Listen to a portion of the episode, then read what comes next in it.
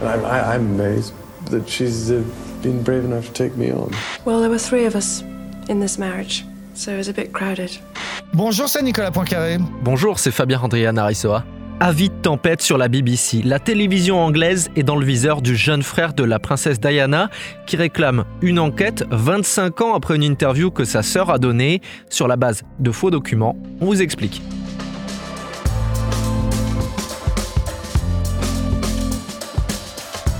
Entre la quatrième saison de la série The Crown et ses accusations, le nom de Diana Spencer est sur toutes les lèvres. Il y a 25 ans exactement, la princesse accordait une interview à la BBC qui signerait son exclusion de la famille royale britannique trois bonnes raisons d'écouter ce podcast avec Nicolas. Oui, on va vous raconter euh, l'histoire secrète de cette interview télévisée qui a fait vaciller la monarchie anglaise. On va se demander pourquoi, on en reparle aujourd'hui, exactement 25 ans après, et puis pourquoi le, destin de Lady Di a, a basculé ce jour-là, ce qui s'est passé pour elle après.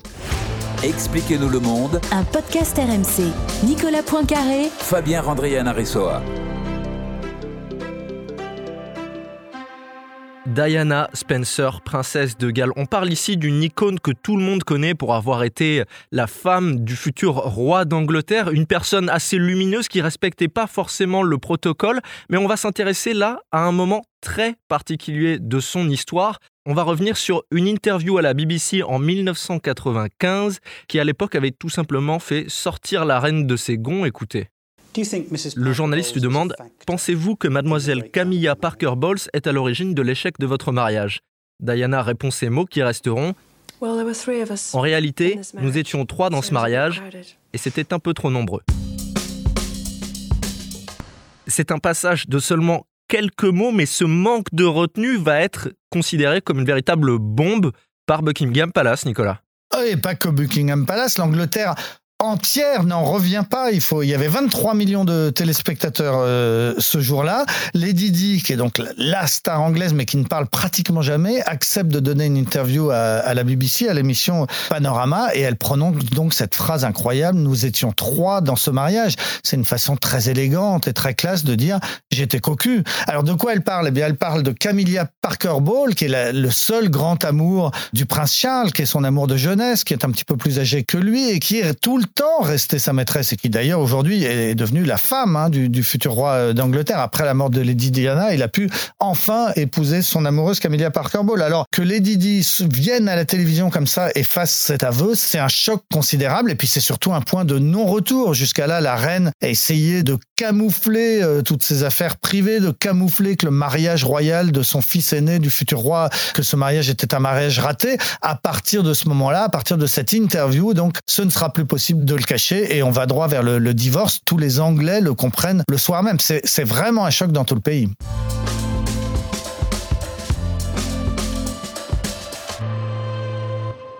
Cette interview, elle est restée dans l'histoire, dans les archives des grands moments de la télévision anglaise, mais pourquoi est-ce qu'on en reparle aujourd'hui?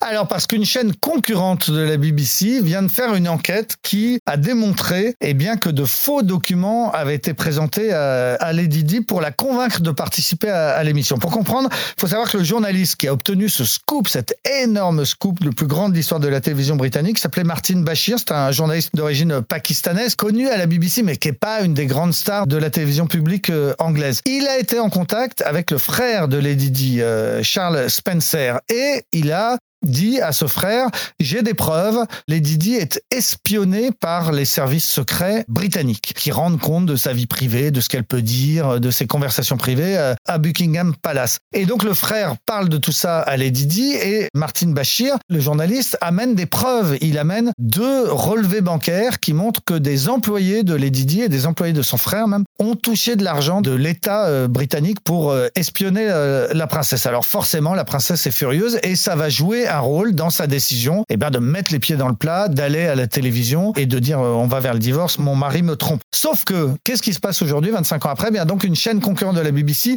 a démontré que ces documents, ces relevés bancaires présentés par Martine Bachir à la princesse et même présentés aux téléspectateurs à l'antenne pendant l'interview étaient des faux. Le graphiste de la BBC qui a fabriqué ces faux a fini par reconnaître 25 ans après qu'il l'avait fait à la demande de, de Martine Bachir que ces relevés bancaires n'étaient pas vrais et ça fait un énorme scandale.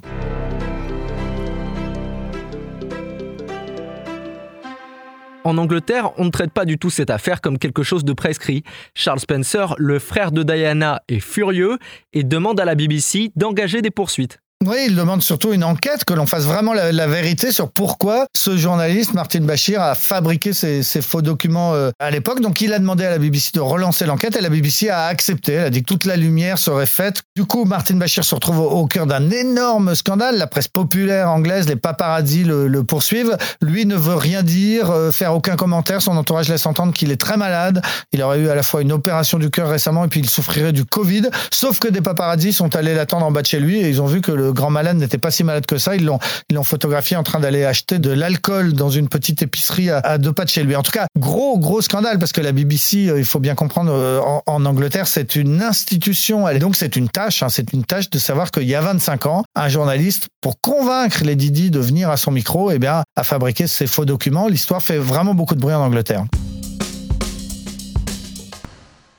Jusqu'à ce moment-là, il était de notoriété publique que le prince Charles pouvait avoir des histoires, mais hors de question de divorcer pour la reine. Qu'est-ce que cette interview a eu comme conséquence ensuite, Nicolas? Ah bah pour les Didi, ça va tout changer. Il va y avoir un, un avant et un après cette euh, interview. Donc après l'interview, euh, Lady Di bah, reprend sa liberté. Elle est venue dire mon mari me trompe, mon mariage est fini. C'est fini. Elle sort de la famille royale. Alors on sait aujourd'hui euh, qu'elle va vivre ensuite une grande histoire d'amour avec un chirurgien pakistanais qui s'appelle Asmat Khan. C'est une, une des grandes amies de, de Lady Di, Jemina Goldsmith, qui elle-même est mariée avec une star du cricket anglais, qui d'ailleurs, petite histoire, est devenue aujourd'hui le premier ministre du Pakistan. Alors, il lui a présenté son cousin, le chirurgien, et Lady Di va vraiment avoir une grande histoire d'amour avec lui qui va durer près de deux ans. On sait aujourd'hui qu'elle venait secrètement à l'hôpital en espérant le voir entre deux portes, en assistant même parfois à ses opérations. Elle était très très amoureuse visiblement. Grande histoire d'amour pour Lady Di. Pour le chirurgien un peu moins parce que sa vie va devenir un enfer. L'histoire commence à être connue. Les paparazzi le harcèlent. Il est l'amant de celle qui est encore officiellement la femme du futur roi d'Angleterre, la mère du futur roi d'Angleterre. Donc gros scandale et le chirurgien va prendre peur en fait et il va mettre un, un terme à cette relation pas très longtemps avant la mort de Lady Di. Et ça, ça a été une véritable constante dans la vie de la princesse Diana depuis qu'elle a été identifiée comme la femme du futur roi d'Angleterre. Elle n'a cessé d'être poursuivie par des paparazzis. Écoutez justement ces quelques mots de Charles Spencer à ce sujet lors de ses funérailles. De toute l'ironie autour de Diana, la plus grande était peut-être celle-ci. Une fille à qui l'on a donné le nom de la déesse de la chasse et qui s'est retrouvée à la fin la personne la plus pourchassée de l'ère moderne. En règle générale, les proches de Diana, dont les princes William et Harry ou son frère Charles Spencer, sont extrêmement remontés contre les journalistes et les paparazzis en particulier, parce qu'ils considèrent que c'est de leur faute si la princesse est morte. Oui, parce qu'il faut se souvenir, donc le, le, 31 août 1997, les gens se réveillent et apprennent avec stupeur que Lady Di est morte à Paris. On dit sous le pont de l'Alma. Tout le monde s'est dit quoi Qu'est-ce qui se passe? Elle s'est noyée Non, il y avait un tunnel sous le pont de l'Alma et donc elle est morte dans un accident de voiture poursuivie par les paparazzis. Et les paparazzis vont devenir à ce moment-là la profession la plus détestée, la plus haï du monde. On considère que ces euh, photographes qui pourchassaient les Didi sont des criminels. Il se trouve que moi, j'avais un ami parmi les sept photographes qui ont été euh, mis en examen, poursuivis hein, par la justice française pour avoir justement poursuivi les Didi. Bon, lui, il était arrivé un petit peu après et puis il a pu démontrer que avant de faire la moindre photo, il avait appelé les secours. Donc finalement, c'est pas allé beaucoup plus loin d'un point de vue juridique, mais bon, la profession de paparazzi est devenue à ce moment-là complètement haïe. Ce qu'il faut comprendre tout de même, c'est que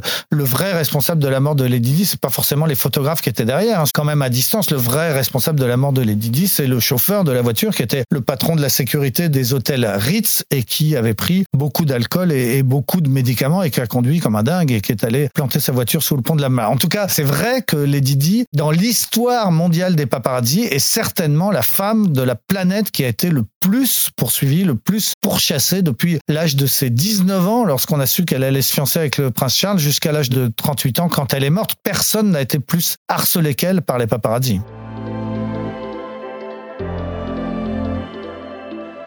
Toi qui l'as rencontrée et qui l'as suivie justement euh, au cours d'un déplacement en France, qu'est-ce qu'elle provoquait quand elle arrivait quelque part? Alors rencontrer, c'est un grand mot. Hein. J'avais simplement, comme jeune journaliste à la fin des années 80, couvert une visite princière donc de Charles et de Lady Di euh, en France qui avait duré près d'une semaine. Alors, ce qui m'avait frappé à l'époque, eh ben, c'est que cette jeune femme, effectivement, elle était sous l'œil des photographes en permanence. Tout le monde voulait l'approcher, tout le monde voulait être un petit peu dans la lumière de cette jeune femme qui était bon très belle, très très lumineuse. Et elle, elle n'avait le droit de rien dire. En fait, ce qu'on lui demandait à Lady Di, ce qui m'avait frappé sur le, en passant une semaine à la suivre, c'est qu'elle ne parle jamais. Tout ce qu'elle dit, c'est Comment ça va? C'est tout ce qu'on lui demande. On lui présente quelqu'un et elle répond Comment allez-vous? Comment allez-vous? Et c'est tout ce qu'on lui demande de dire. Le reste du temps, elle sourit parce que le reste du temps, on lui demandait de se taire, de rester dans l'ombre de son mari, son mari qui ne l'aimait pas. On le sait euh, aujourd'hui. C'était quand même un enfer. Hein. Ces quelques années qu'elle a passé jusqu'à sa libération, jusqu'au jour où elle était à la télévision dire euh, nous étions trois dans ce mariage, merci, bye bye et au revoir Buckingham Palace.